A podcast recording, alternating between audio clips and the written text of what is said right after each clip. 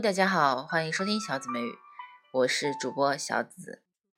那么今天我们来要要说的是什么内容呢？我们要说的是药店抓药药方英文怎么说？在国外生活呢，难免大家会有一些不舒服的时候。那么如果要去药店买药，那么有一些相关的英文怎么说呢？比如说药店，我们讲的是 pharmacy，pharmacy。药方叫的是 prescription，prescription。药店是 drug store，drug store。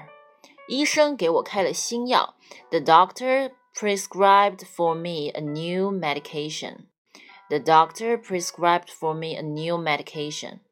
那么翻译一下，我去街上的一家药店，按照药单抓药。I went to the drugstore down the street to fill the prescription at the pharmacy。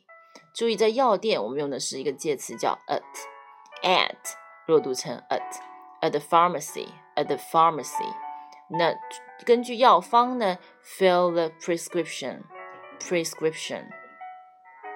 接下来我们来看手臂不舒服，英文怎么说？Have some problems with my arms。With my arm 也可以，单数嘛，因为应该不会两个手臂一起不舒服吧？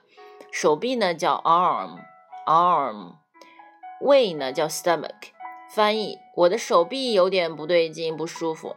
I've had some problems with my arms。复数也可以的。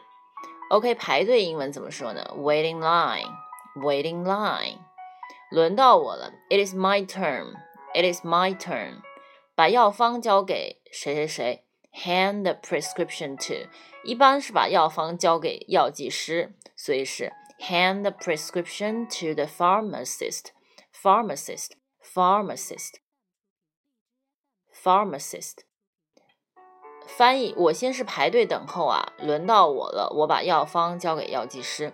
I waited in I waited in line, and when it was my turn, I handed the prescription to the pharmacist。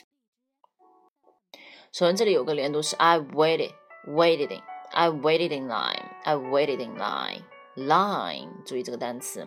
And when it was my turn, and when it was my turn, I hand, I hand, handed, handed 这个可以把 d 吞音。I handed, I handed the prescription to the pharmacist, pharmacist, pharmacist. OK。不知道大家学会了没有？如果要文本的话，可以到我的微信公众号上面去翻。拜拜。